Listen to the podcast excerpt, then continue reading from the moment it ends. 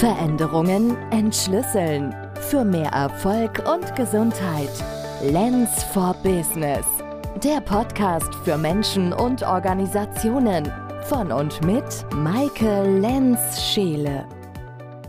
Hallo und herzlich willkommen. Hier ist Maike und ich freue mich, dass du wieder mit dabei bist. In dieser Episode geht es um Rettungsanker. Ich werde dir erzählen, was ich darunter in diesem Kontext verstehe und wie du sie für dich anwenden kannst. Ich werde dir hier zwei Rettungsanker vorstellen und du findest auch in einer vorangegangenen Episode schon weitere. Ich liebe Rettungsanker, weil sie so leicht und einfach einzusetzen sind. Aber man darf sie auch nicht unterschätzen, weil sie beinhalten wirklich kraftvolle Entscheidungen und man muss auch bereit sein, die Konsequenzen zu leben. Rettungsanker enthalten Schlüsselsätze, an denen wir uns bei hohem Seegang erinnern können und die wie eine Rettungsweste oder ein Anker das Überleben sichern.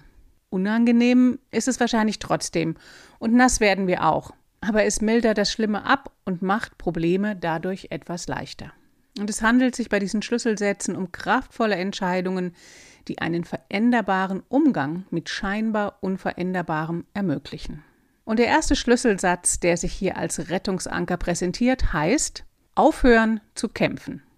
Wenn es etwas gibt, das uns ärgert, dann können wir uns dazu entscheiden, uns in Diskussionen zu verlieren und darauf zu bestehen, dass wir Recht haben, oder wir können damit aufhören. Es ist tatsächlich eine Entscheidung. Das erste passiert so ganz gewohnheitsmäßig und vielleicht ist das, dass wir uns in Diskussionen verlieren. Und für das Aufhören braucht es ein Innehalten und eine bewusste Entscheidung. Und dann können wir das, was uns stört, so stehen lassen. Oder wir entscheiden uns, es direkt zu lösen. Und dass wir zum Beispiel die Tassen, die nicht in die Spülmaschine der Teeküche geräumt wurden, hineinstellen. Oder dass wir das Papier im Drucker einfach auffüllen. Obwohl es nicht unsere Aufgabe ist und wir es dem Kollegen auch schon ein paar Mal gesagt haben, aber er tut es halt einfach nicht.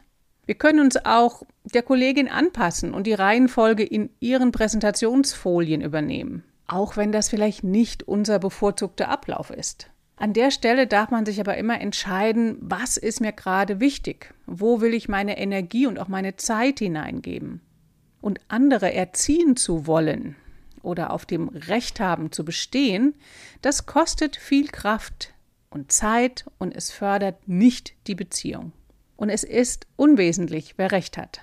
Recht haben wollen und in Beziehung sein funktioniert nicht gleichzeitig. Und es fällt manchmal echt schwer, aufzugeben, Recht haben zu wollen. Und das ist wahrscheinlich menschlich.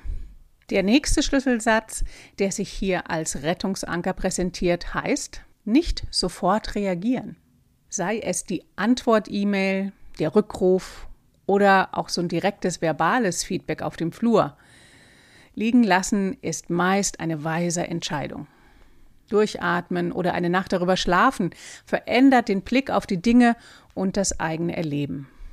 Gerade wenn es emotional ist und wir vielleicht eine E-Mail bekommen haben, die uns aufgeregt hat und wo wir das noch so richtig intensiv spüren, dann ist es gut, manchmal, um mit diesen Emotionen umgehen zu können, direkt eine Antwort zu schreiben, aber nicht abzuschicken. Und sie eben am nächsten Tag nochmal durchzulesen und dann kleine Änderungen vorzunehmen und sie in einer guten Form abschicken zu können. Denn es geht ja nicht nur darum, dass ich mit meinen Emotionen besser klarkomme und mich da auskotzen kann, sondern es geht darum, dass das, was ich sagen möchte, auch beim anderen ankommt. Und das ist meistens nicht der Fall, wenn es hochemotional ist. Ja, und über Nacht ändert sich auch manchmal die Einschätzung der Dinge und die eigene Reaktion fällt dann anders aus, weil wir an einem anderen Ort sind, weil wir ausgeruhter sind, weil unser Körper offener und weiter ist und wir dann anders unsere E-Mail schreiben oder unser Feedback anbieten. Und das ist so ein bisschen wie mit einer Zahnpastatube. Du kennst den Vergleich vielleicht. Was man einmal rausgelassen hat, bekommt man nicht wieder hinein.